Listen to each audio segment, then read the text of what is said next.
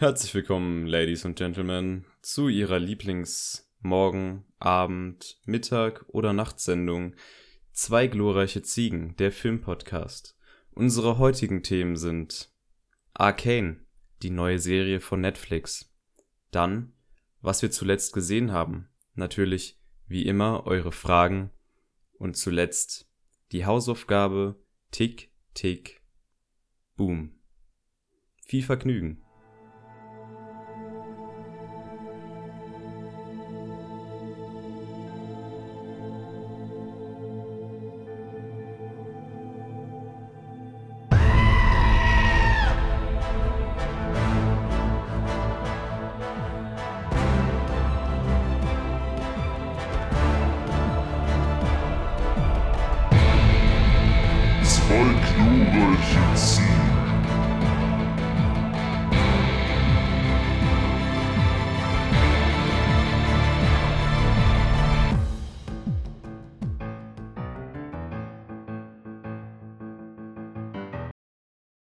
Auch von meiner Seite herzlich willkommen zur 37. Folge von Zwei glorreiche Ziegen. Folgt uns sehr gerne auf Instagram, Zwei glorreiche Ziegen, alles zusammengeschrieben und alles klein. Ihr könnt Fabian und mir auch sehr gerne jeweils auf Letterbox folgen, da sind die Links in der Beschreibung. Und wenn ihr das hier auf Spotify hört, könnt ihr euch ja überlegen, ob ihr uns auch auf YouTube mal abonnieren wollt. Und andersrum könnt ihr uns natürlich auch auf Spotify sehr gerne folgen. Ja, und das wär's eigentlich auch schon wieder an allem, was wir so an Werbung und so am Anfang haben. Und äh, wir können eigentlich straight in den, in den Poddy rein springen. Schlag die Glocke tot. Ja, Mann. Ring, ding. Wundervoll. So. Äh, wir machen mal wieder zum Anfang die Fragen. Also nicht wie hier letzte Folge. Letzte Folge könnt ihr euch übrigens auch gerne anhören. Da ging es um Last Night in Soho, den neuen Film von Edgar Wright. Aber heute haben wir ein komplett anderes Thema. Doch vorab ähm, natürlich die Fragen. Und wir haben leider nur zwei reinbekommen von ein und derselben Person. Vielleicht war Ich auch dachte, etwas. Sind drei. Sind drei? Drei. Ich habe keine Internetverbindung. Was ist das denn hier? Okay, soll ich die Fragen lesen? Stopp, stopp, stopp, stopp. Oder eine Mod hier- Kann man Fragen löschen? Also gerade eben waren es hundertprozentig drei. Ja, es kann sein, dass es drei sind. Mein Internet. Es sind auch immer noch drei, Herr Ja, Fabian. Komplikation. Ja, ich kann nichts dafür, wenn mein WLAN Ah. hier nicht mitarbeitet. Professionell vorbereitet wie immer, werden wir nun die Fragen vortragen. Perfekt. Ich habe sie. Okay, ich habe drei Fragen von einer und derselben Person. Ah, Ich weiß, woran es lag. Eine kam erst vor einer Stunde noch rein. Die anderen beiden schon vor zwei. Deswegen. Ja, mein Internet, ich muss gerade. Das ist ja auch vollkommen egal. Die Mörner hat drei Fragen gestellt, weil wir gefragt haben nach dem Thema Musical und scheinbar niemand anderes sich für Musicals interessiert. Obwohl mich wundert, Äh, dass Julia nicht was geschrieben hat, aber okay. Wer nichts geschrieben hat? Die Julia, ist sie nicht auch so noch musicalmäßig unterwegs? Du, die Julia hat die Story gar nicht gelesen. Julia! Mensch. Also, äh, ich, ich fange einfach an. Was ist euer Lieblingsmusical? Möchtest du dort anfangen? Oh, ich kann gerne anfangen, weil das ist für mich eine sehr schnelle und einfache Antwort. Und zwar König der Löwen. Punkt. Fertig. Das aus. ist- das ich hab's aus Hamburg. gesehen. Aus in Hamburg. Hamburg. ja, ja. Hamburg. Ich äh, finde äh, Jesus Christ Superstar ist ein ziemlich cooles Musical. Ähm, ja, sonst so als Filme weiß ich halt nicht, kann man Tick Tick Boom als Musical, weil sonst würde ich den vielleicht jetzt als Film nennen, weil der hat mir tatsächlich ziemlich gut gefallen, aber da kommen wir später noch drauf. Ich will jetzt keinen Musical-Film nehmen, also schon. Ähm, was Okay, für- ja, also, richtiges Tick, Tick, Musical. Boom. Tick Tick Boom ist ja auch ein richtiges Musical, aber du hast es ja Stimmt. nicht in der Ja, Art gut, gesehen. ja. Ähm, Es war ja jetzt nur inspiriert. Aber okay. Ja, ich würde einfach Jesus Christ Superstar dann, glaube ich, nehmen. Ja, gut. So, nächste Frage. Obwohl, habe ich eigentlich, ich habe nicht so viele Musicals gesehen jemals in meinem Leben. Ich habe Hamilton auf, auf Disney Plus gesehen, aber das, das war nicht, das war nicht gut, aber nicht, nicht überragend. Ähm, man könnte, hm, La La Land ist halt auch ein, Stimmt. also, Doch, es ist ein Musical-Film, aber kein richtiges Musical. ich glaube, La La Land könnte man irgendwie auch als Musical werten. Dann würde ich, denke ich, sogar La La Land nehmen. Ja, La La Land ist fantastisch. Äh, falls ihr den nicht gesehen habt, schaut ihn euch unbedingt an. Nächste Frage. Wenn ihr einen Film zu einem Musical machen könntet, welcher wäre es? Wel welches, Mus welches Musical wäre es? Hm, Jonas. Hau mal raus. interessante Frage. Äh, die Frage ist natürlich, wo passt das halt, ne? Hm. Schwierig. Ähm, mhm. Ich glaube, ich könnte mir irgendwie tatsächlich halbwegs gut sowas wie jetzt zum Beispiel Scott Pilgrim oder so, so ein Shit als Musical auch vorstellen in irgendeiner Art und Weise. Ich bin mir aber auch nicht sicher, ob ich das so will. Aber das ist jetzt so das Einzige, was mir so richtig einfällt. Ah, ich hab's falsch verstanden. Ach, ich hab's auch sogar falsch vorgelesen. Ich habe gedacht, äh, welches Musical zu einem Film gemacht. Nein, so. welcher Film. Ja, du hast es direkt richtig verstanden, natürlich. Aber ich Tja. habe am Ende. Äh, ja, also welcher Film zu einem Musical? Okay, okay, das ist ja, das ist ziemlich cool. Ähm, ich weiß nicht. Ach, das ist halt echt, da, da muss man stark drüber nachdenken. Ich könnte mir vorstellen, Herr der Ringe Musical wäre schon irgendwie ziemlich funny Ja, weil man da auch äh, musikalisch, denke ich, äh, mit den unterschiedlichen, unterschiedlichen, sag ich mal, Figuren und so und Gegenden und Parteien, das, das wäre safe witzig. Hm. Drachenzähmen, leicht- also äh, einfach praktisch meine Lieblingsfilme mal kurz aufzählen, aber ähm, Drachenzähmen leicht gemacht als Musical kann man sich auch vorstellen. Blade Runner als Musical jetzt eher nicht. aber Drachenzähmen leicht gemacht, das, äh, das sehe ich irgendwo. Funktionabel, das, das kann gehen. Jonas, spekulier doch auch noch ein bisschen, ein wenig. Was, was denkst okay, du, was, was könnte okay. Ich glaube, was mir gerade auch so random eingefallen ist, per Anhalter durch die Galaxis wäre es sicher auch ziemlich funny. Ich habe ich tatsächlich noch nie gesehen. Muss ich Ah. äh, zugestehen. Aber ich könnte mir das irgendwie auch noch cool vorstellen, so. Hm. Ich gucke hier. Boah, wenn die zu König der Löwen ein Musical machen würden, ich höre, das wäre viel zu geil. ähm, ein Dune-Musical. Ein Dune-Musical.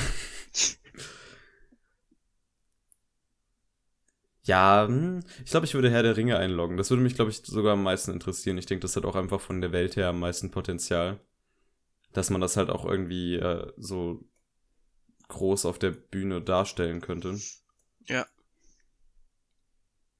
Yes, äh, Herr der Ringe. Letzte Frage.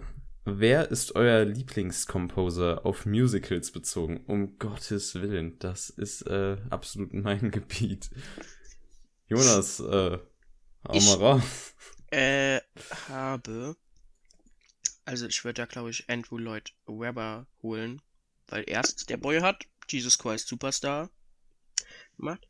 Und Phantom aber auch so, so nice Sachen. Also er hat zum Beispiel auch zu Cats, dem Musical, die Musik und so weiter gemacht.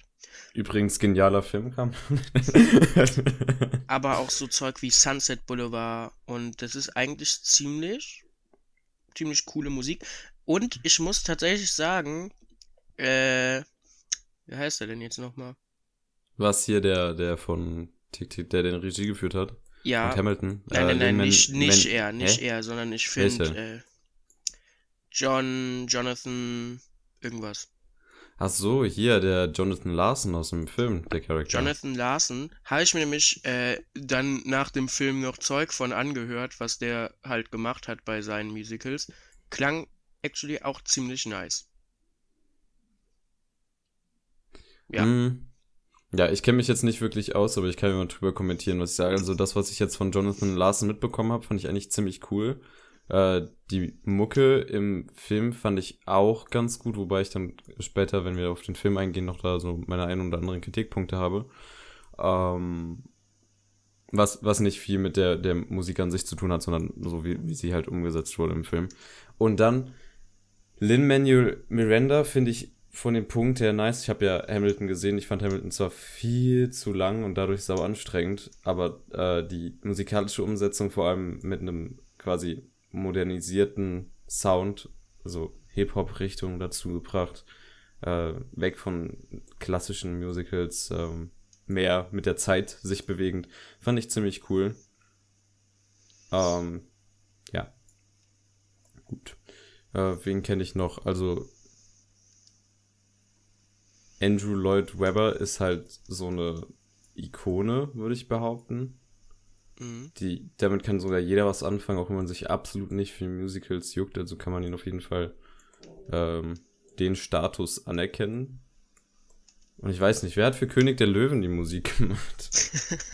ich weiß es Wir leider werden kurz nachgucken. Weil das ist auch gut. Und sonst natürlich auch hier die, ähm, die Komponisten, äh, also die, die Songwriter für, für La La Land. Ah, den gibt's ja auch noch. Ja, also nicht, nicht Justin äh, Hurwitz, der hat ja eher die, die musikalische Sache gemacht, aber die, die Songwriter actually für die äh, Performances.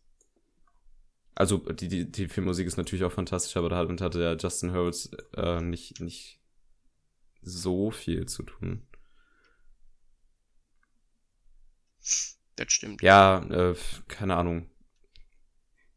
König der Löwen ist halt, der Hans Zimmer hat die Filmmusik gemacht, aber dann hat, gab es auch noch das Writing-Team für die, für die, äh, für den Gesangsstuff, wo Hans Zimmer quasi begleitet hat.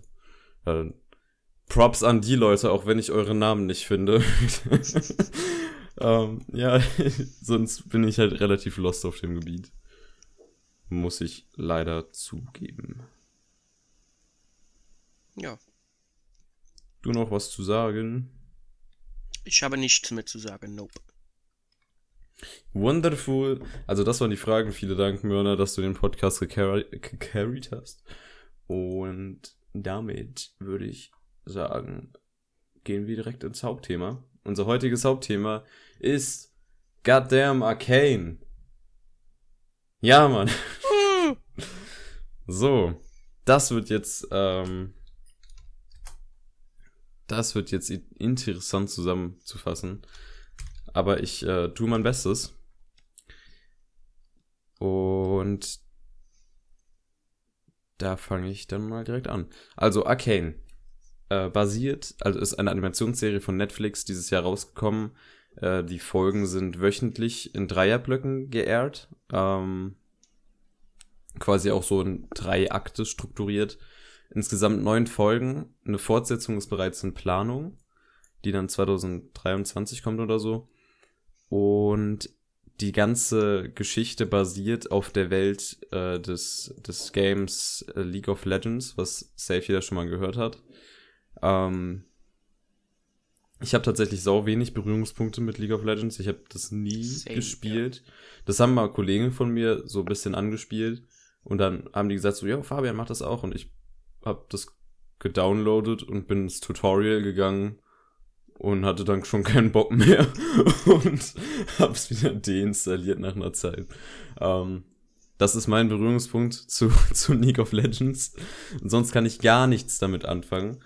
Aber das ist zum Glück auch gar nicht der Punkt bei dieser Serie, denn die könnte auf, die könnte nicht weniger mit äh, quasi, also die könnte nicht unabhängiger von League of Legends sein, weil es funktioniert auch Gott sei Dank ohne.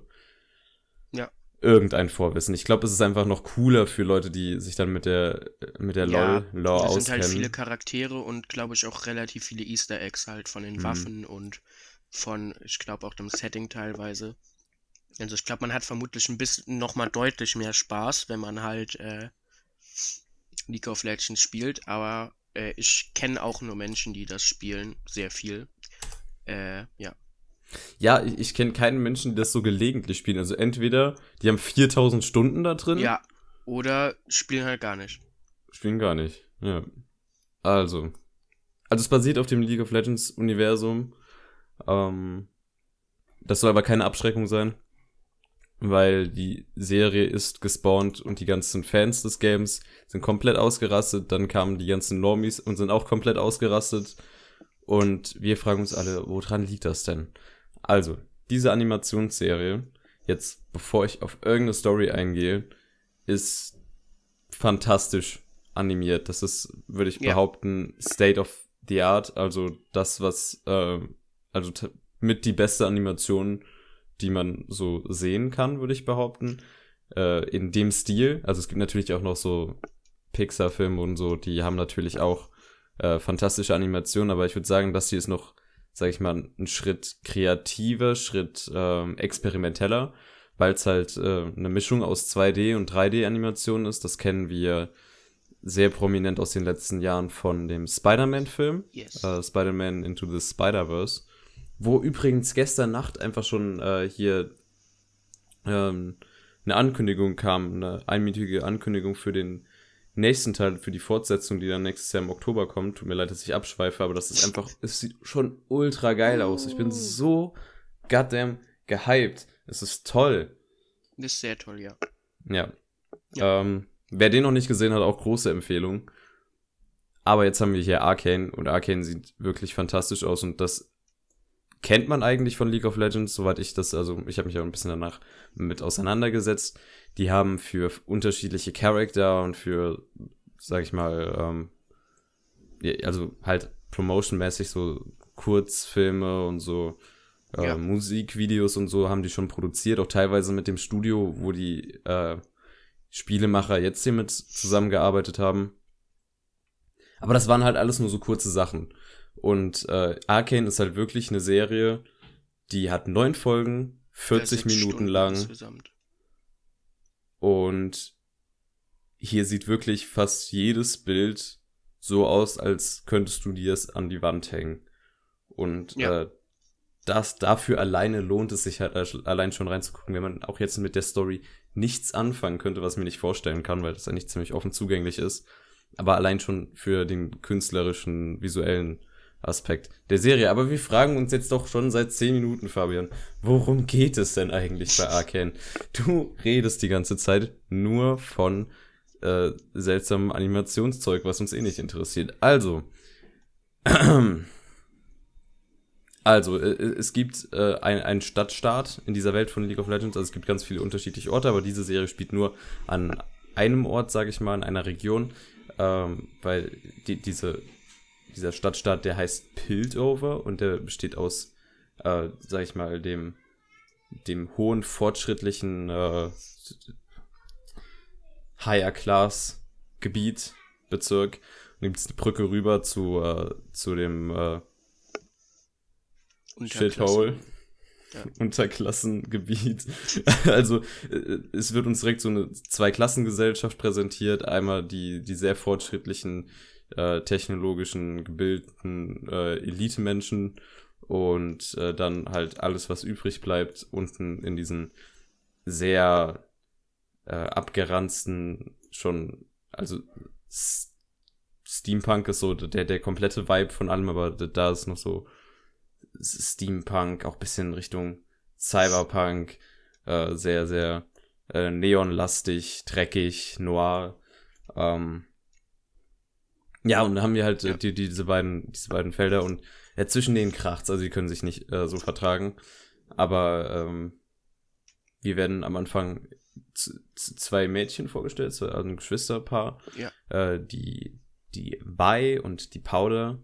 Äh, Powder ist so das, das kleine, äh, die, die kleine Schwester und äh, Vi ist halt die, die große, starke Schwester, deren Eltern sind beide gestorben bei einem Revolutionsversuch, der anfangs angeteased wird und seitdem werden die aufgenommen von dem Dude, der so am meisten zu sagen hat in diesem unteren Bezirk und ja, die Geschichte startet dann damit, dass die einen Diebstahl begehen, also äh, von, von der, sagen wir, vom Shithole in den, das Higher-Class-Gebiet gehen und da Sachen klauen, um halt äh, Cash daraus zu machen. Und äh, weil sie coole Teens sind und weil sie beweisen wollen, dass sie das auch können.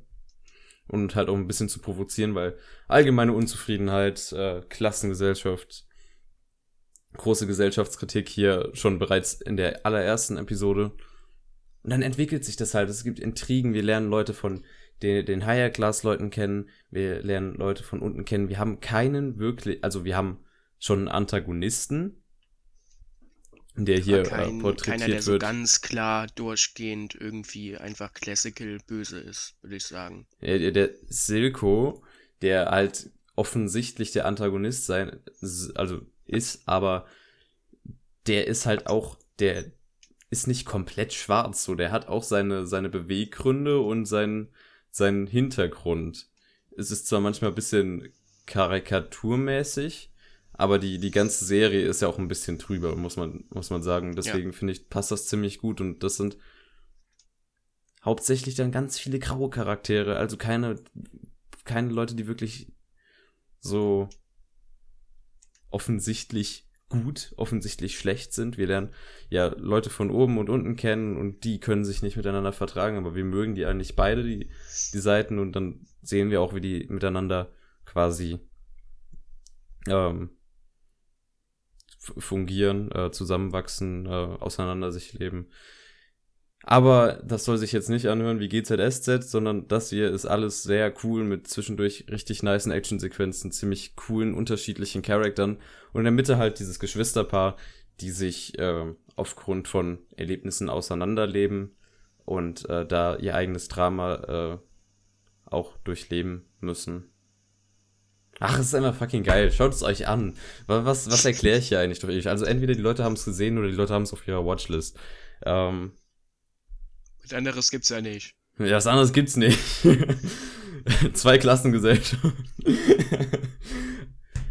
ja, Jonas, ähm, ich, ich, ich, mein Statement ist, diese Serie ist Pflichtprogramm, man sollte sie versuchen zu gucken. Wenn es einem nicht gefällt, dann ist auch okay, aber wenigstens eine Chance geben, weil äh, mit 99% Wahrscheinlichkeit kann man damit was anfangen und äh, ich hatte meinen meinen wirklich fetten Spaß mit dieser Serie.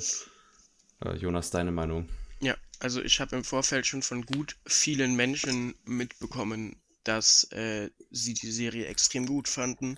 Auch schon gesagt haben, das war die beste Serie 2023. Ähm, Und ich war am Anfang hatte ich aber auch nicht so Bock. Also als halt Leute gesagt haben, boah, die ist echt gut, da hatte ich natürlich dann schon, aber so ganz am Anfang hatte ich nicht so Bock, als ich gehört habe, so, okay, Arcane ist halt League of Legends, da habe ich halt so gedacht, äh. Weil League of Legends spiele ich halt nicht. Ja. Aber, äh, wie schon gesagt, es ist unfassbar zugänglich für Menschen, die das nicht spielen. Und ähm, dementsprechend, die Serie hat echt super viel Bock gemacht. Die Charaktere sind wirklich eigentlich durch die Bank weg. Alle mega, mega cool und cool geschrieben und alle auch besonders auf ihre Art und Weise. Ich denke, da hilft halt auch einfach, dass League of Legends ja einfach dafür bekannt ist, dass sie super viele Helden haben und alle Helden auch einfach eigene Stories und so weiter haben. Und ich Mhm. glaube, das ist so eine Stärke, die die dann halt auch einfach mit in die Serie nehmen konnten, weil die ganzen, also natürlich, manche Charaktere basieren auf schon existierenden Helden, da hat man es also einfach gehabt mit den Charaktergründzügen, also so Powder zum Beispiel, jedenfalls die erwachsene Pers äh, Version, oder Aber so im Detail kannte man das ja auch nicht. ja klar, Also, aber äh, man hat halt diese Ansätze gehabt und die ganzen anderen Ausarbeitungen, also ich würde auf jeden Fall sagen, Wild Game ist halt echt saustark da drin, so äh, Charaktere auszuarbeiten. Und das hat denen auf jeden Fall hier schon mal gut geholfen. Ähm, und das ist auch mit die größte Stärke der Serie, dass wirklich, normalerweise, du kennst es ja, du guckst dir so eine Serie, nehmen wir jetzt zum Beispiel Game of Thrones, und du hast Mhm. immer so Charaktere, wo du die Story, die dann behandelt wird, die findest du mega, mega geil.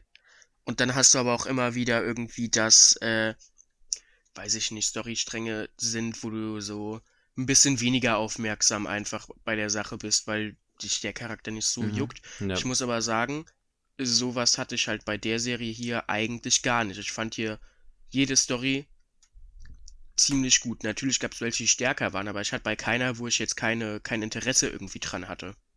Aber gut, dass du den Game of Thrones Vergleich ge äh, gebracht hast, weil ich habe tatsächlich bei der Serie hier ein Gefühl gehabt, wie äh, beim Gucken der ersten Staffeln von Game of Thrones, die ja auch noch äh, sage ich mal, von dem Writing-Aspekt und von den Storylines, die äh, mit Abstand besten sind. Also äh, gegen Ende wird's halt äh, nicht, nicht besser. Ja. Also, äh, fünfte Staffel geht schon bergab, sechste ist nochmal am Ende ein kleines Hoch, aber die Aria-Storyline ist da auch schon komplett und siebte, achte Staffel kannst du ja nicht vergessen.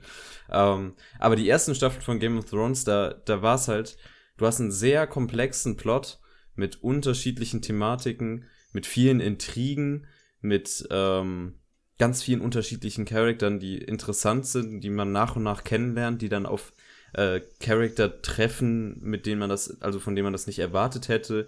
Man sieht, wie die aufeinander reagieren. Äh, alles dann irgendwie so zusammengepackt, dass es am Ende in einem wirklich starken Klimax endet, ähm, der nicht unbedingt brutal actionreich ist, sondern einfach eine Auseinandersetzung mit den Charakteren ist und das einfach das Highlight ist.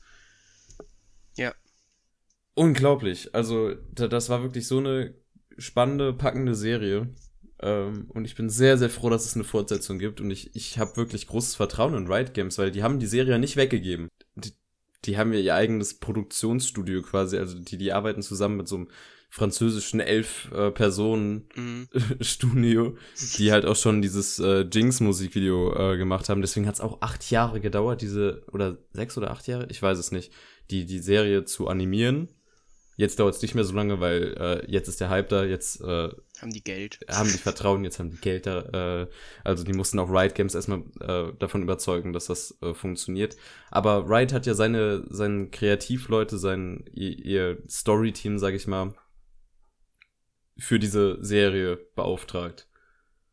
Und dass das alles so zusammenhängend ist, muss gerade für, für Spielende des, des Games wirklich richtig geil sein. Ja. Weil das wirklich komplett durchdacht wirkt. Ja. Ja. Also es ist echt, äh, ich finde, die Serie hat tatsächlich auch jetzt nicht irgendwie sowas, dass man sagt, äh, da ist ein riesen Plothole, sondern die ist eigentlich ziemlich in sich geschlossen und recht zusammenhängend und auch, man kommt aber halt auch gut mit. Es ist jetzt nicht so, dass du irgendwann total verwirrt bist durch alles, sondern die Serie zieht dich auch so mit und erklärt dir auch viel. Und äh, was auch gut war, die Serie hat es halt geschafft, so Dinge zu erklären, die man halt nicht weiß, aber so, dass es nicht irgendwie so aufgezwungen wirkt, sondern halt wirklich, äh, dass man es halt versteht, aber das in, in die Serie halt eingebaut wurde, ohne dass das jetzt so weird ist, dass du zum Beispiel diesen einen Charakter hast, dem alles erklärt werden muss, sondern du hattest halt so mehrere Charaktere, die wussten halt das und das vielleicht mal nicht und dann wurde denen das so erklärt und es hat sich halt logisch so angefühlt und jetzt nicht so aufgezwungen, damit halt der Zuschauer das einfach nur rafft. Das fand ich auch ziemlich, Ja. ziemlich cool und ähm, ich mochte auch äh, die Entwicklungen, die die Charaktere halt äh, mit der Zeit eben angenommen haben und auch die Beziehungen untereinander und so weiter. Und äh, das auch, wie schon gesagt, dass die ja wirklich einfach grau sind. Also du hast da wirklich keinen Charakter, der, wo du sagen kannst, der ist einfach durch und durch gut. Du hast aber auch niemanden, der jetzt durchweg böse ist. Und was ich auch sehr hervorheben möchte, sind einfach erstens die Kampfsequenzen Oh in der ja. Serie, die unfassbar krass sind und super, super nice aussehen und auch echt kreativ umgesetzt sind. Also da gibt's teilweise echt wirklich sehr kreative Arten und Weisen, wie die. Fantastischer kämpfen. Schnitt. Unglaublicher Schnitt. Und also- dazu der Oh. Soundtrack, der halt vor allem in den Kampfsequenzen echt, echt gut ist. Wobei, ähm, tatsächlich hätte ich beim Soundtrack einen Manko. Ähm, weil den fand ich zwar sehr, sehr stimmig, sehr passend, sehr cool, aber der hat, es haben mir die Leitmotive gefehlt. Wenn jetzt jemand sagen würde, Soundtrack von Arcane, könnte ich nicht irgendwas vorsummen. Ja, Das halt finde ich halt ein bisschen schade. Das ist was, das was Game of Thrones bereits in der ersten Staffel hatte. Dass so die Häuser ihre Melodien haben und so Ja. wiederkehrende Themen. Das, das vielleicht, also das würde halt wirklich noch so die Perfektion, würde ich sagen, ausmachen. Das war ein bisschen schade. Du kannst halt, ja, so den Intro-Song, aber der Intro-Song ist halt jetzt auch keine Melodie oder sowas, sondern halt wirklich ein Song. Hm. Ähm, ja, ich glaube tatsächlich auch einfach, äh, Wyatt Games weiß jetzt circa, wer, wer League of Legends spielt, weil der Soundtrack hat auf mich jedenfalls wirklich so gewirkt, als wäre der auch für die Gamer von, von dem Spiel so ein bisschen Mhm. ausgesucht. Äh, ja. Ja, okay. Ähm, was, was lässt sich noch sagen? Also ich war wirklich, ich hatte wieder diese Momente, wo Charakter, die ich äh, für, also die ich kennengelernt habe über ihre Storyline, dass als sie unerwartet aufeinander getroffen sind, ich so einen Moment hatte von, wow, das passiert gerade wirklich, diese Charakter treffen aufeinander, wie cool ist das denn? also wenn wir in den Spoiler-Part kommen, dann will ich auch noch äh, erläutern, wo ich das ganz besonders hatte gegen äh, relativ Ende und wo ich sehr gespannt bin, wo das nächste, ähm, sag ich mal, nächste Staffel hingeht. Ähm, Ja. was, was lässt sich noch spoilerfrei sagen? Also, ähm, wie, wie schon gesagt, handwerklich äh, nichts auszusetzen. Also wirklich absolut gar nicht. Die, die SynchronsprecherInnen, die sind auch alle Die passen fantastisch. Also ich vor allem hier, ähm, ich, ich kann, also ich konnte sie nicht so leiden, weil ich Bumblebee nicht so gemocht habe. Aber Haley Steinfeld ist ja momentan so im Hype. Also die ist in der Hawkeye-Serie. Die hat hier auf Mhm. äh, Apple TV Plus irgendwie die dritte Staffel von der Serie beendet, die auch relativ gut sein soll. Äh, die ist in diesem ähm, Celebrity-Ranking aktuell auf Platz 2, nur noch Zendaya vor der. Also auch über The Rock und sowas. Ähm, Hm. bei der läuft richtig fett. Aber auch an alle anderen äh, SprecherInnen, also äh, ich habe mir bei, bei Wanda gedacht, so, yo, die Stimme, sie hört sich so vertraut an, aber den, den Dude kennt man halt eigentlich gar nicht so. Aber die, die Stimme war so, so cool und so passend, meine Güte. Ja. Ja. Also ich finde, Es ist jetzt auch schwer, irgendwie da noch spoilerfrei durchzugehen, aber vielleicht zum Abschluss. Äh, wer die halt jetzt noch nicht gesehen hat und jetzt den spoilerfreien Part hier überspringt, ähm, es ist eine Riesenempfehlung. Ihr hört, Ja, wir schwärmen beide sehr absolut. von der Serie. Äh, ich muss tatsächlich auch sagen, ich persönlich fand Squid Game ja schon sehr stark. Fabian ja nicht so, also Fabian fand halt Squid Das, Game ich ich, finde es nicht, ich find's so nicht krass. vergleichbar. Ich finde Äh, die Serie way besser. Way. Aber ich finde tatsächlich, also mir gefällt Arcane auch besser als Squid Game. Also äh, Arcane für mich auch stand jetzt die beste Serie, die dieses Jahr rausgekommen ist. Yes. Ja, okay, okay, okay. Äh, Spoiler-Part. Achtung, Alarm. Jetzt wird gespoilert. Bei der Serie wirklich extrem ärgerlich, wenn man gespoilert wird. Also kann ich nur allen empfehlen, die es noch nicht gesehen haben. Schaut es euch an und skippt auf jeden Fall jetzt den kommenden Part. Yes. Und ja, ähm, möchtest du loslegen? Du, du bist, glaube ich, die ganze Zeit dich schon am Zurückhalten. Du darfst gerne. Ah, also, also, also ich darf. Das, das ist toll. Ähm, holy shit. Das ist ja. Das, das beginnt ja schon mit dieser Szene, ähm, wo. Wo Wanda die beiden Kids aufnimmt bei dieser Revolution. Ähm, wo ich mir schon gedacht habe, so, ja, was ist das denn hier? Was, was passiert denn hier? Wie geil sieht das denn bitte aus? Bin ich hier, bin ich hier, also es sah wirklich aus wie ein Blade Runner, diese, diese Farbpalette von, von den Orangetönen. Ähm, Ja. Und es ging halt nur so weiter. Ähm, tatsächlich, äh, Ende Folge 3 haben wir diesen äh, Time Jump. Da war ein fetter Emotional Impact, was äh, die, die beiden Schwestern angeht. Äh, als quasi, also als die gespalten wurden und so. Ja. Ähm, das ging mir vielleicht einen Ticken zu schnell. Vielleicht, also das, ich wünschte, das hätte mich ein bisschen mehr mitgenommen. Also ich fand es ziemlich, ziemlich geil, aber ähm, ich, ich habe überlegt, so, wie, wie hätte man das vielleicht noch irgendwie. Ich weiß nicht, es ist. Also dafür, dass sie halt so krass zusammenhängen. Hm. Ja, wobei, gut, ja.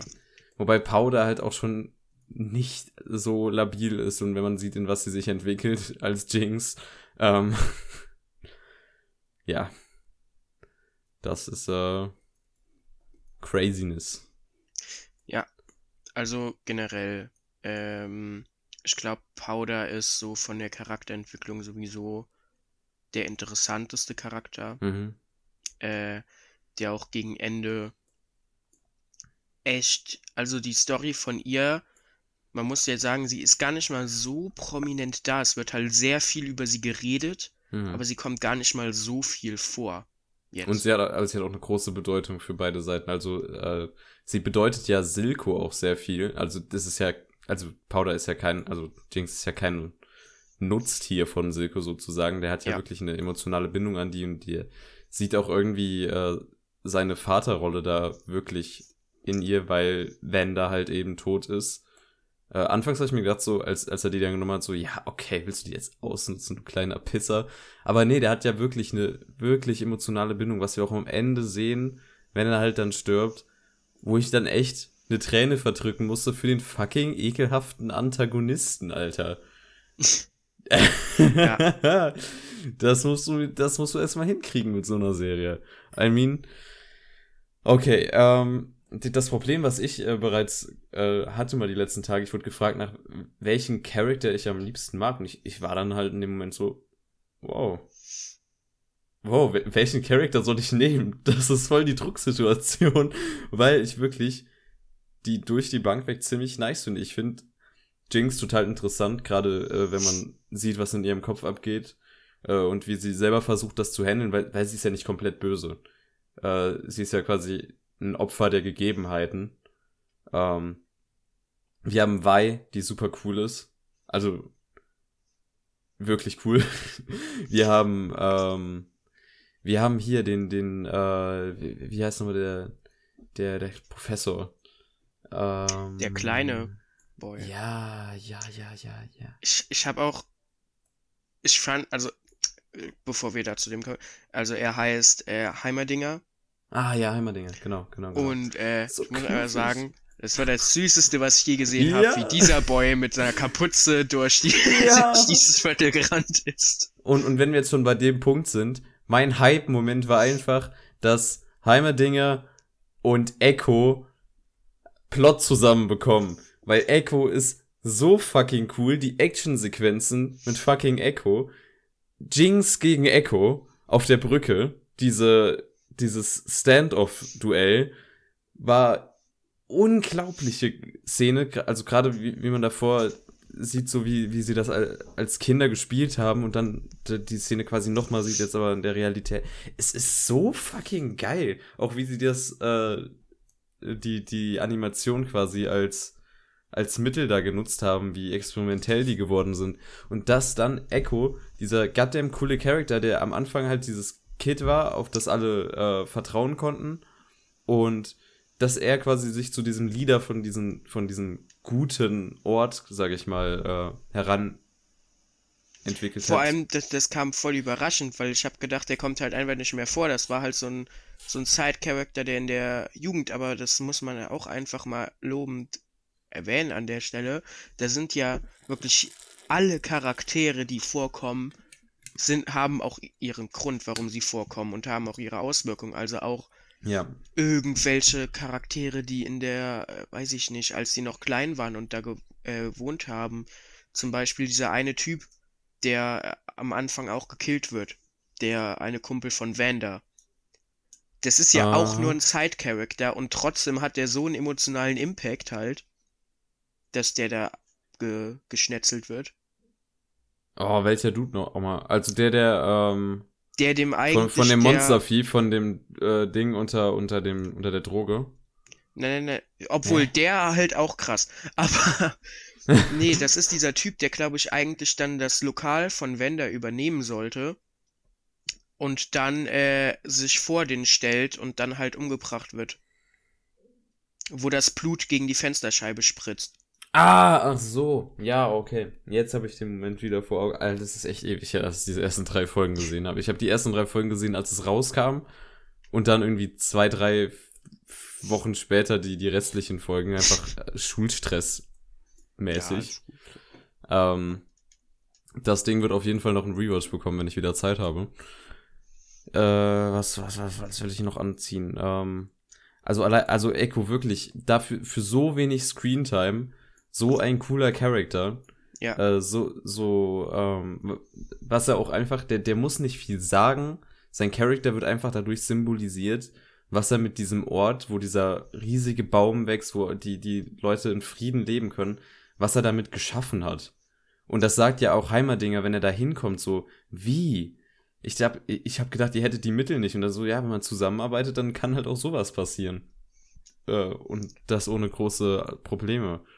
Ähm, ja, das macht Echo für mich so cool. Und als er auf Heimerdinger getroffen ich denke mir so, dieses fucking Genie von Heimerdinger, der die, äh, die Stadt gegründet hat und Echo, der da quasi so auch eigentlich ziemlich ähnlich zu Heimerdinger ist, dadurch, dass er auch seine kleine Stadt quasi da gegründet hat. Also, dass sie wahrscheinlich aus ähnlichen Motivationen hier damals und jetzt heute gehandelt haben.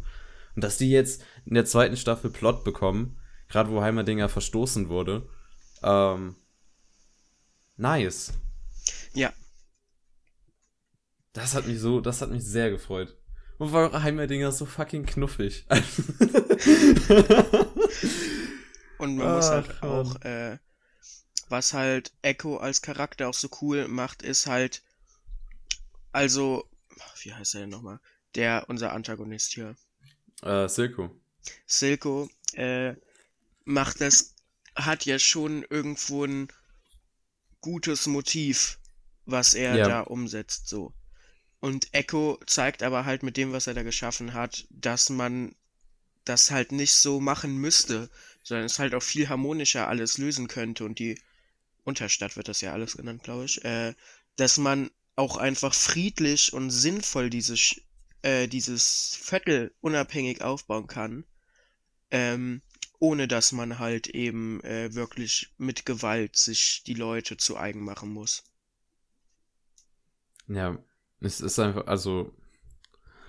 Ach, es ist, macht Spaß, Alter. Es macht ja fucking Spaß. Äh, ein Plot, den ich auch ultra nice fand, äh, war der, der Pl Plot von, von Victor. Von dem ähm, Kollegen von Jace. Der Ja, der Boy, der äh, krank ist, ja.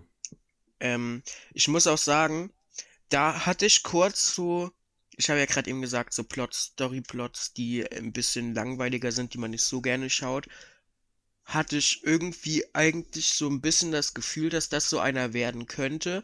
Muss aber sagen, in den letzten zwei Folgen ist der Typ fast zu einem meiner Lieblingscharaktere, jedenfalls zu Absolut, einem der interessantesten Charaktere geworden, weil der so eine krasse Story plötzlich bekommen hat und da so ein kranker Twist reingekommen ist bei dem in der Geschichte.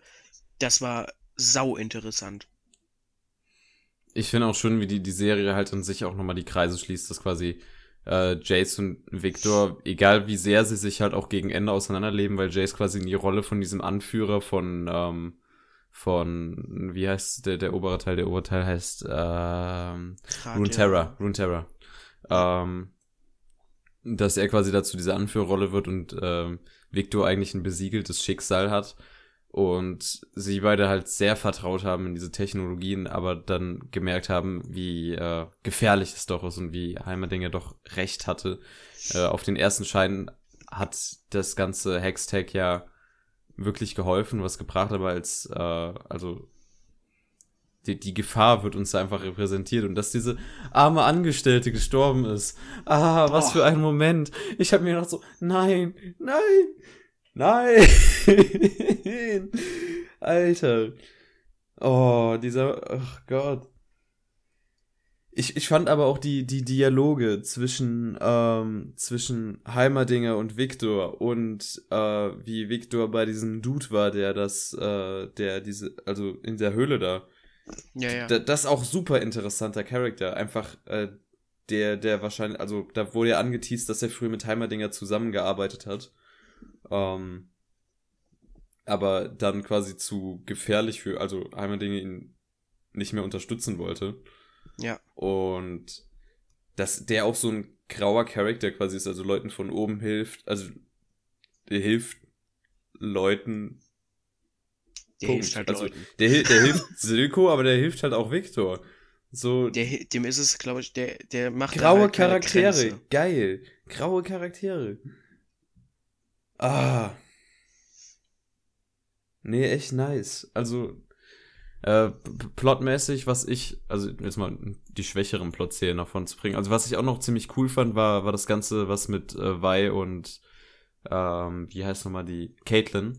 Der, Mhm. den, den Plot fand ich auch cool, weil das halt so, weil wir da wirklich intens die Auseinandersetzung von Mensch aus der oberen Klasse und Mensch aus der unteren Klasse hatten und ähm, wie die so die gegenseitige, also die, die anderen Seiten kennenlernen Ja. ähm, und sich auch währenddessen quasi äh, kennenlernen. Es, es gibt dieses geile Meme auf, äh, auf YouTube. Da hat irgendeine Reaction-Oma gesagt, ähm, oh, they seem to be very good friends. und dann kommt so ein Zusammenschnitt von allen romantischen Szenen aus der Serie. Very good friends.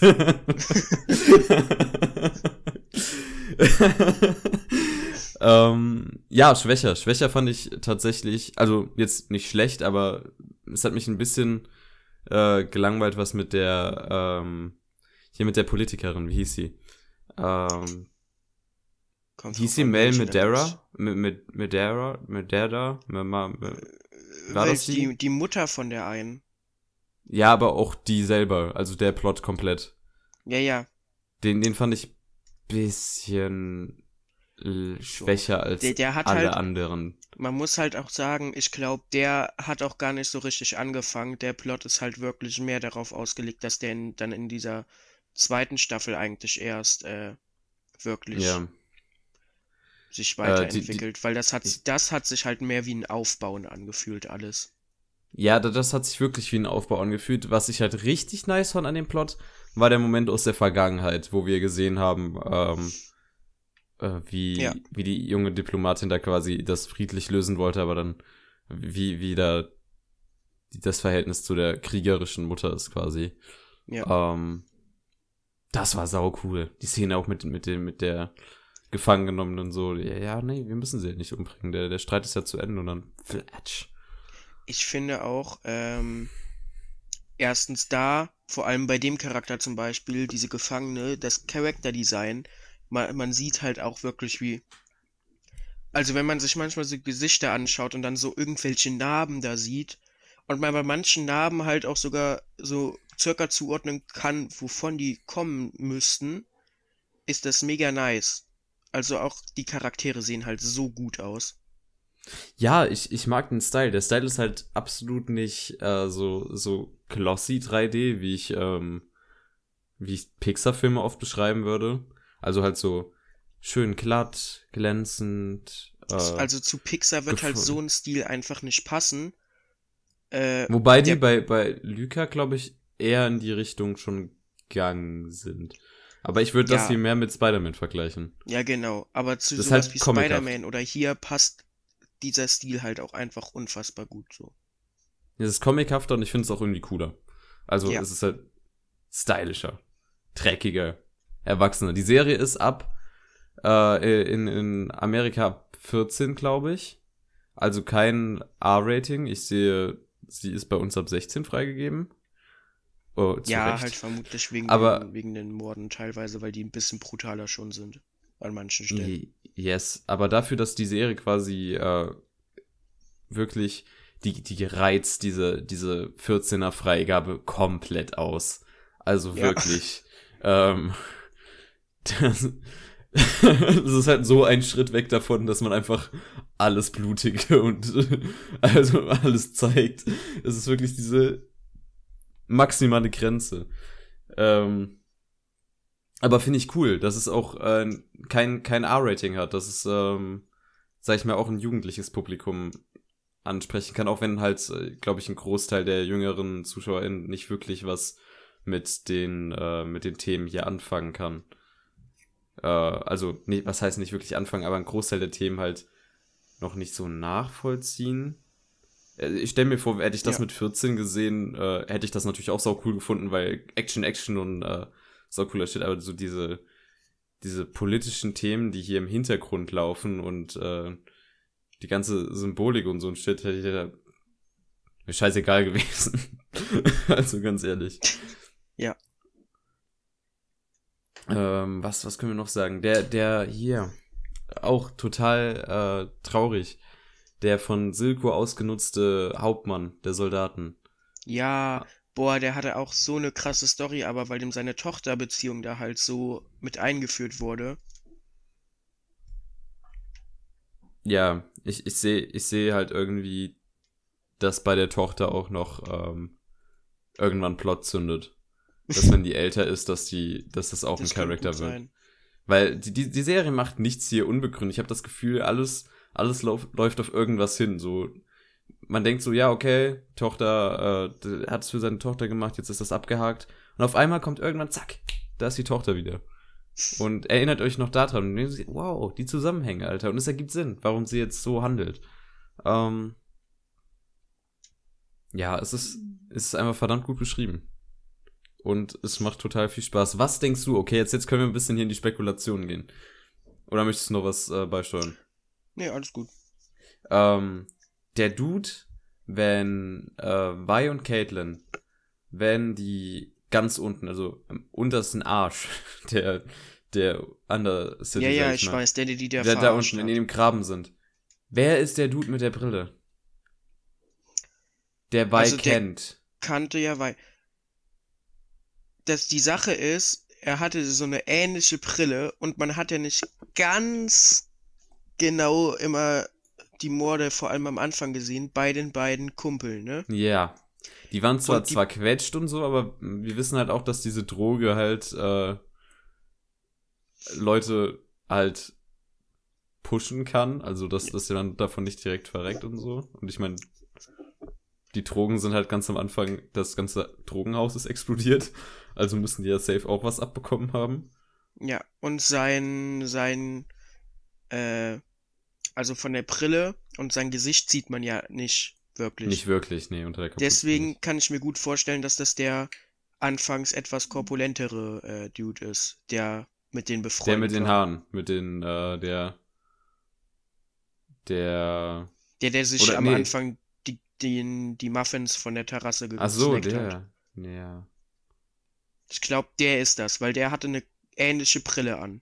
Ja, der war ja nicht so klein, oder? Naja, aber du musst ja auch vor... Obwohl, doch schon. Schon? Der war einfach nur breit. Also der war, der hat halt sehr... nein, also er war halt sehr breit, aber er war jetzt nicht riesengroß. Okay. Und ich kann mir halt vorstellen, ich meine, du magerst halt vermutlich super ab. So, wenn du da, Ja, also ich ja, meine, das ist ja okay, schon ja, eine ja. Zeit lang her. Deswegen kann ich mir den vorstellen, dass der das ist.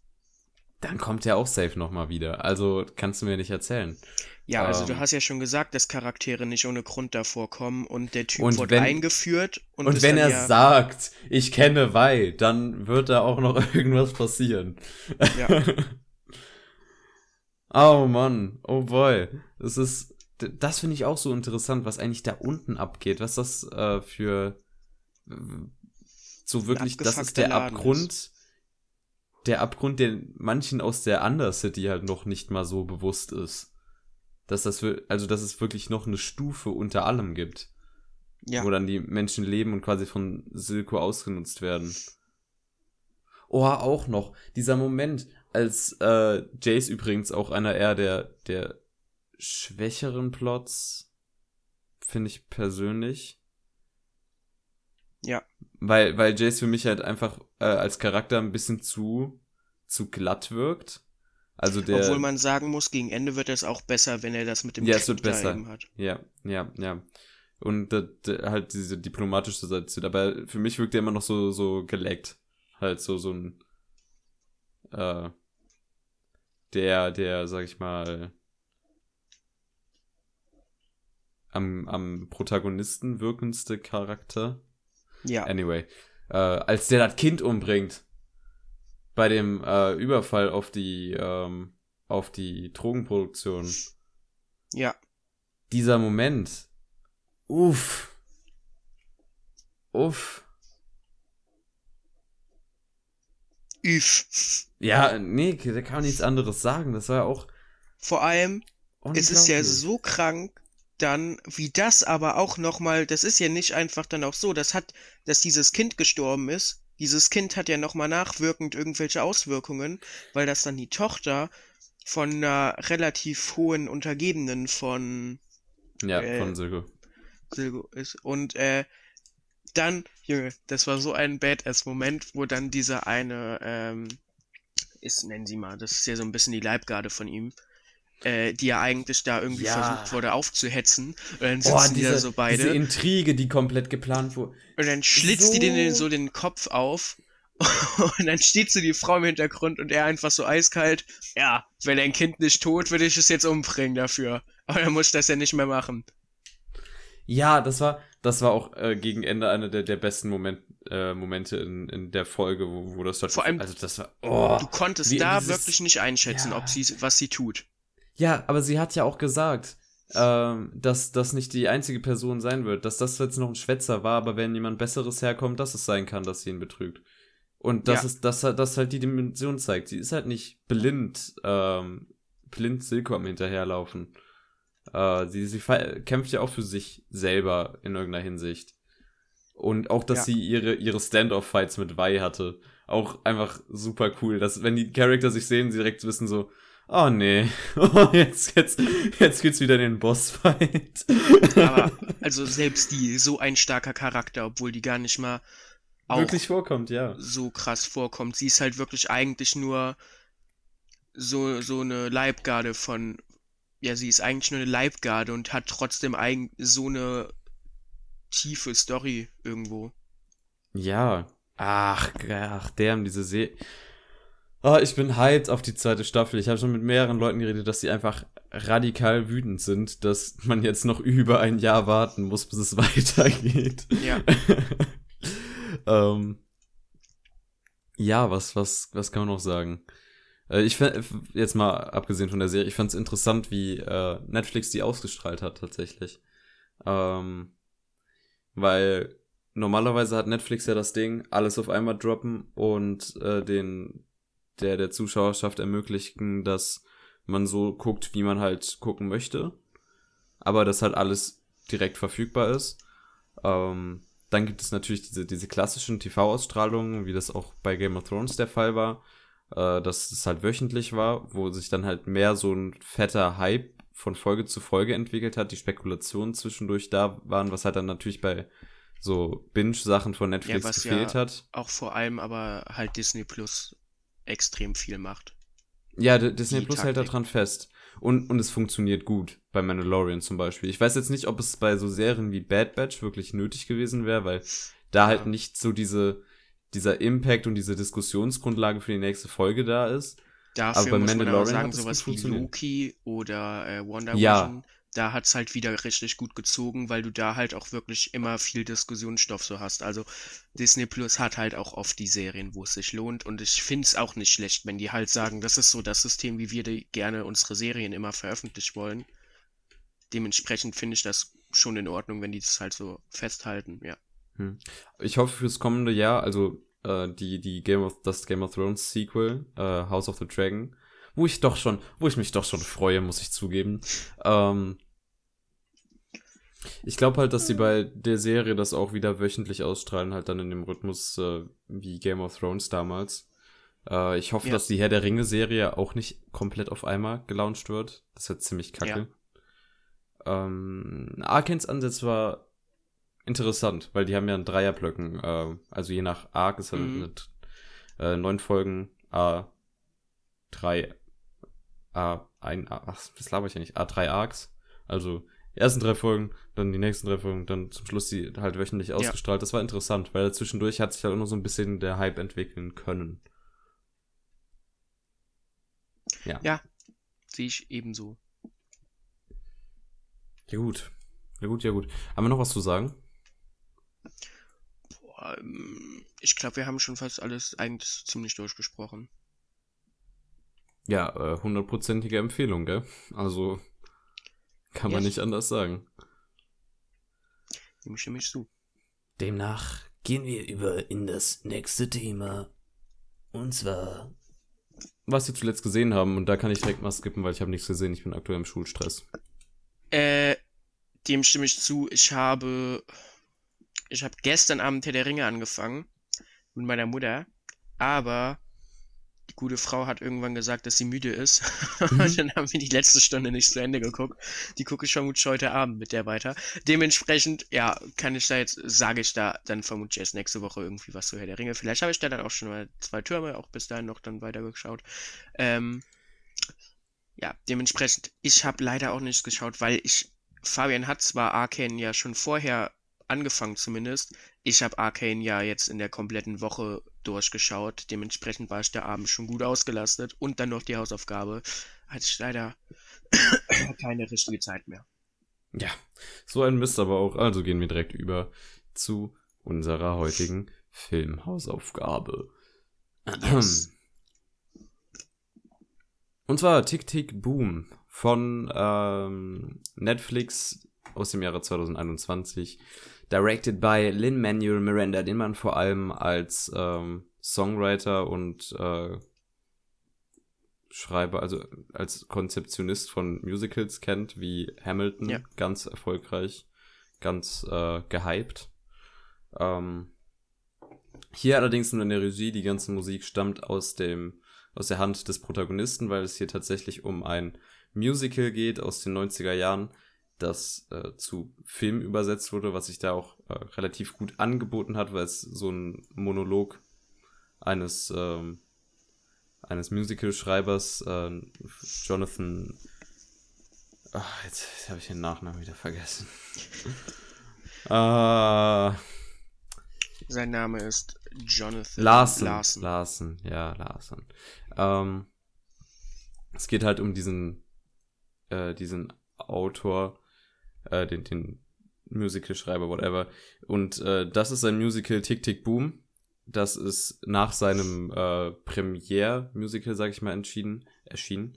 Und da drin geht es halt darum, wie er äh, hier mit damit umging. Wie, ja, also, se- sein erstes richtiges Musical äh, namens Superbia, wo er acht Jahre lang so quasi seine ganze, äh, seine halbe Lebenszeit gefühlt dran gearbeitet hat, ähm, wie er das jetzt fertigstellt und ähm, wie er versucht, Fuß zu fassen in der Musical-Industrie und dann noch selber seine Komplikationen hat, weil äh, ihn das total unter Stress setzt und äh, Freundinnen, Freunde etc.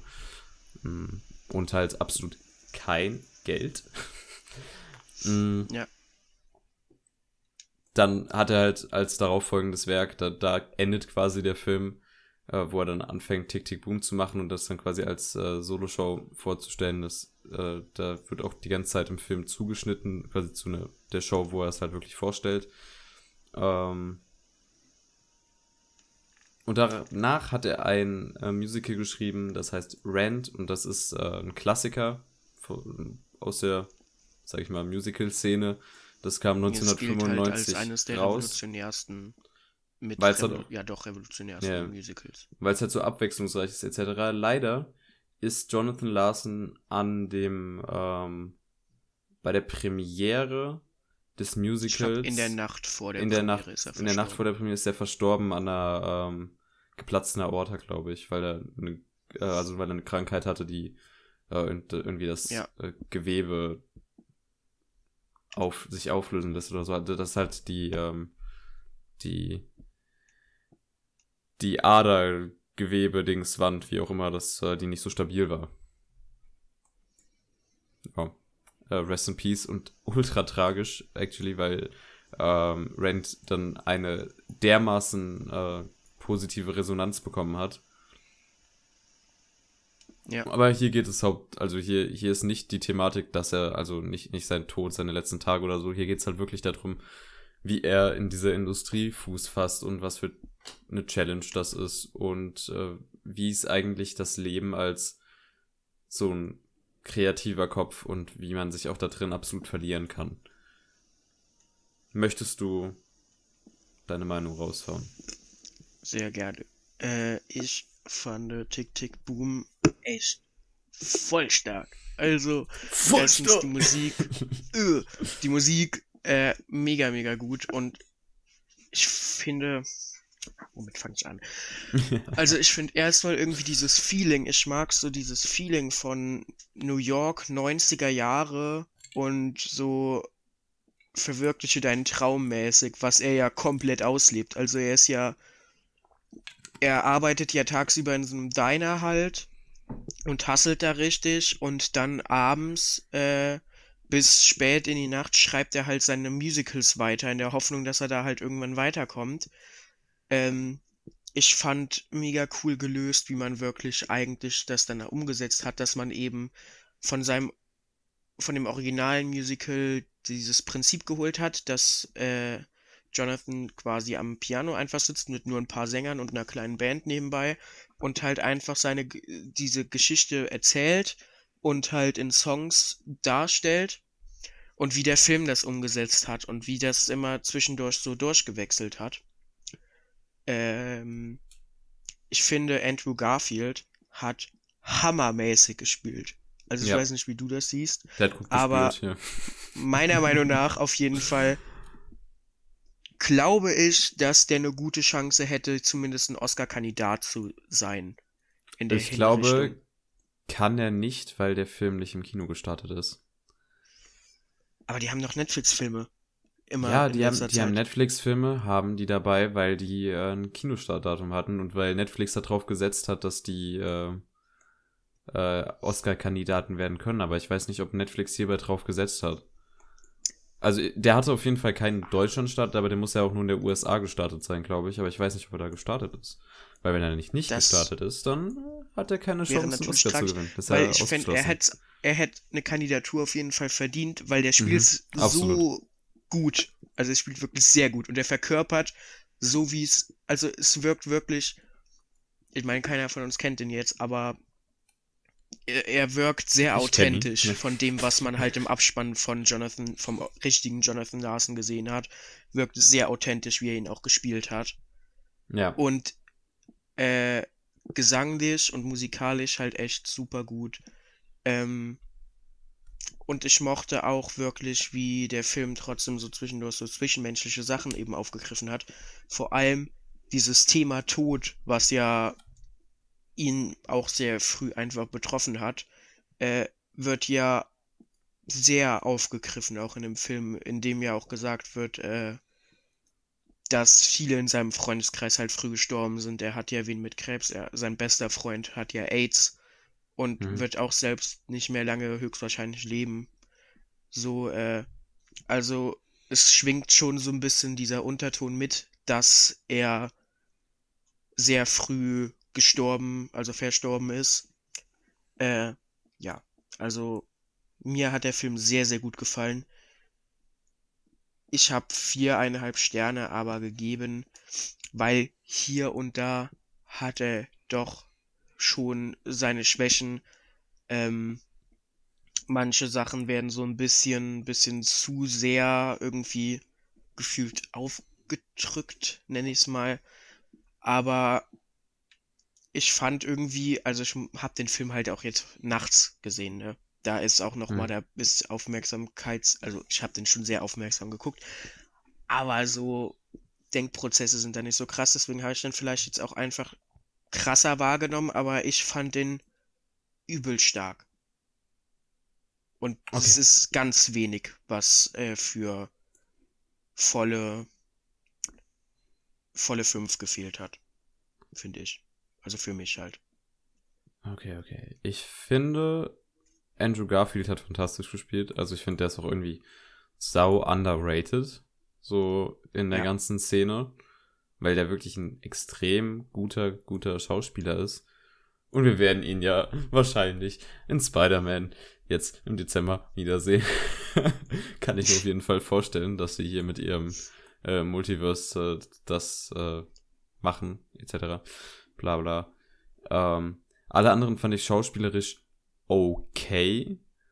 Ähm, die Freundin war auch noch ganz gut, den besten Freund fand ich auch ganz gut, aber andere Charakter sind so ein bisschen abgefallen für mich. Abgesehen von dem einen Dude, gespielt von ähm, mm, mm, mm, äh, Bradley Whitford, den man auch unter anderem aus Get Out kennt oder The Cabin in the Woods.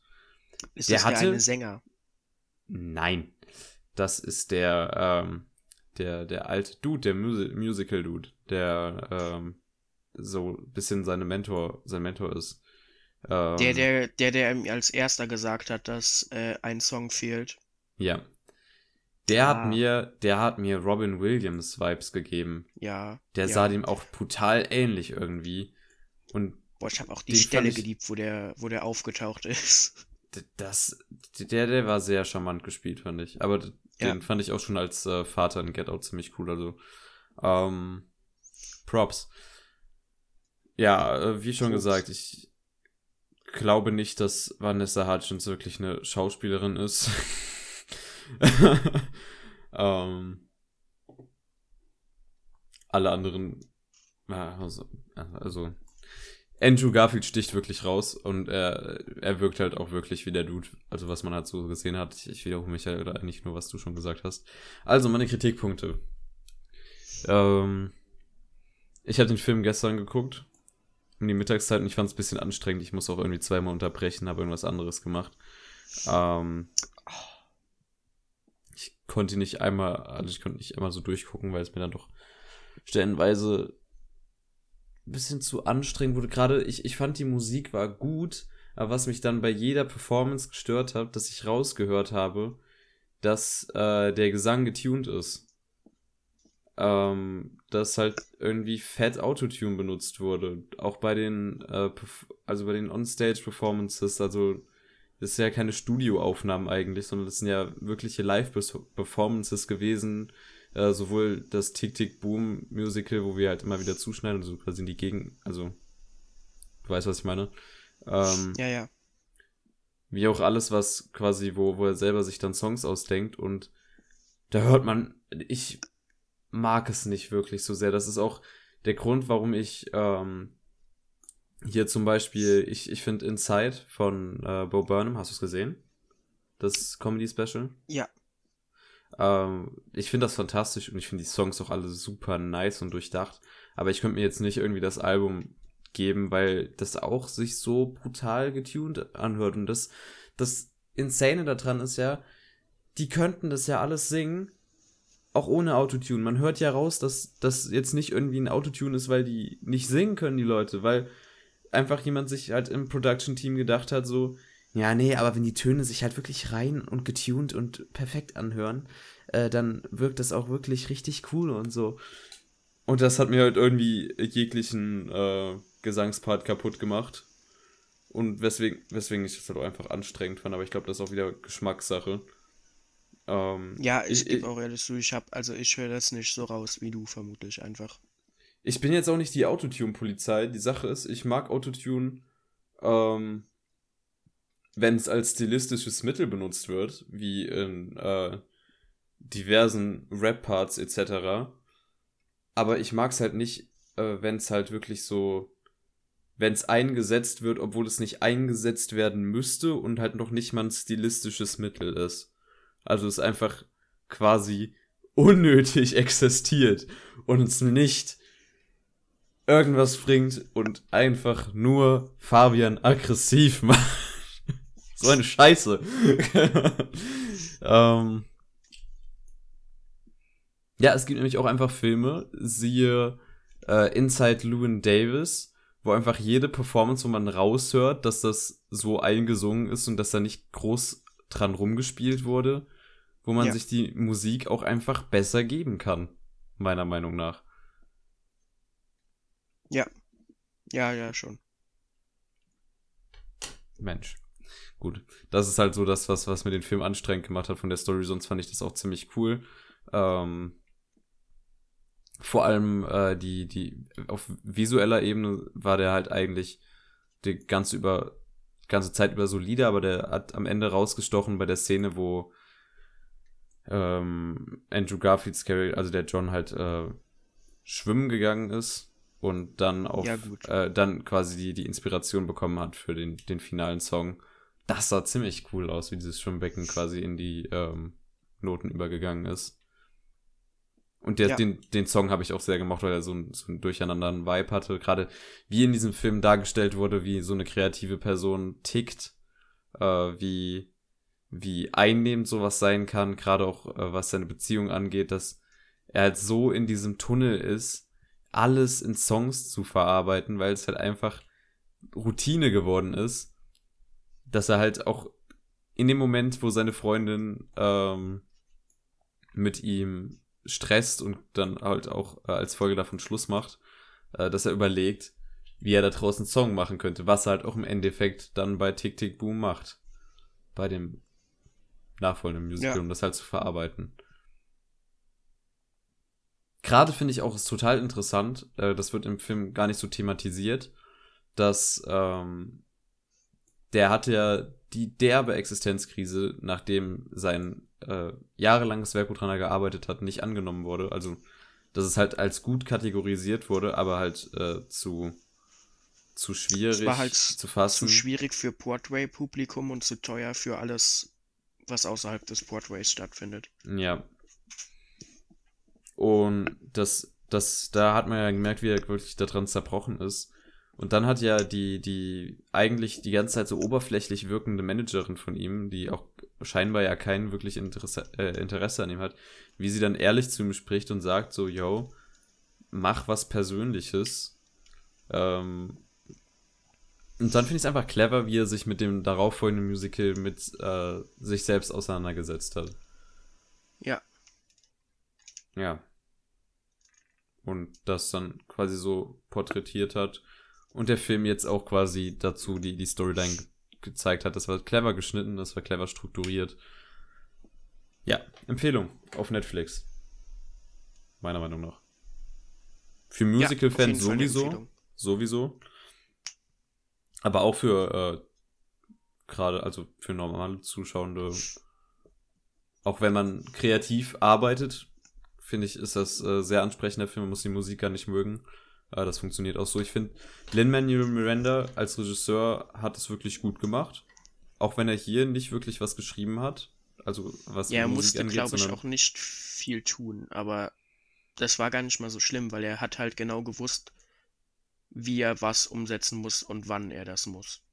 Ja, ich finde es ihm halt wirklich gelungen, diese, diese beiden Zeitlinien zusammenzuführen. Er hat sich ja das Musical genommen, das Tick-Tick-Boom-Ding, und sich dann intensiv damit auseinandergesetzt, wie die Geschichte um das Musical fungiert hat. Äh, beziehungsweise er hat eigentlich genau das genommen, was in dem Musical ist, und äh, darauf die, die Storyline geschrieben. Halt, dass es etwas realistischer wirkt. Aber halt äh, der, der Storyline des Musicals folgend. Am Anfang wird ja auch gesagt, dass hier ist äh, eine komplett wahre Geschichte, bis halt auf das, was ähm, Jonathan sich ausgedacht hat. Weil das kann man nicht wissen. Ja, Ende. aber ja, also Ja. guter Film einfach. guter Guckt Film, guter. Film. Schaut euch an. Ja, und damit sind wir auch für heute durch. Wir müssen nur noch eine Sache regeln, und zwar, Herr Die Fabian, neue Hausaufgabe. gucken wir. Hey, wir sind wieder bei Prime. Prime. Oder bei Plus. Ja. Ich habe was sehr Interessantes nämlich gefunden. Strasek, Und der. zwar. Straße, nein, nein, nein, nein. Mein Freund. Nein, Okay. okay. Vergessen wir das. Ich habe Brain Dead gesehen, aber es ist ein Remake vom Peter Jackson Film und nicht der Originale. Also gucken wir Äh, uns das doch nicht an. nee, nee, nee, nee. Bah, bah, bah, bah. Oh, es gibt eine Die Partei-Dokumentation. Okay, die kommt auf die Watch. Aber ich gehe mal gerade auf Disney Plus, weil Disney Plus hat ja auch Star mit drin. Ja. Und da sind ja auch mal hin und schau ich wieder. mal parallel hier weiter. Momentchen mal. Mhm. Ähm, der ist ein Streaming. The Last Duel, den ich ja im Kino verpasst habe, der ist schon kostenlos auf, auf Disney Plus. Äh, Echt? Ja, der, der neue Ridley Scott-Film, der sogar ziemlich gut sein soll. Okay, okay, okay. Ja, dann können wir den gerne gucken. Da, den würde ich gerne sehen. Gerade um das äh, ins Jahresrecap reinzupacken. Ja, Ende dann. des Jahres. Te Teasing. Äh, es, es kommt am Ende des Jahres. Tolle Folge. Bestimmt. Ja. Stimmt, hoffentlich. Ja, The Last Duel auf Disney Plus. Hausaufgabe fürs nächste Mal, falls das überhaupt hier noch irgendjemand hört. Schaut euch ihn gerne an. Und das war's mit der heutigen Folge, meine Damen und Herren. Ich hoffe, es hat Ihnen gefallen. Wir sehen uns bei der nächsten Ausgabe. Zwei glorreiche Ziegen, der Filmpodcast. Und bis dahin wünsche ich Ihnen Gehabt noch euch eine wohl, eure zwei Ziegen. Adventszeit. Tschüss. Tschüss.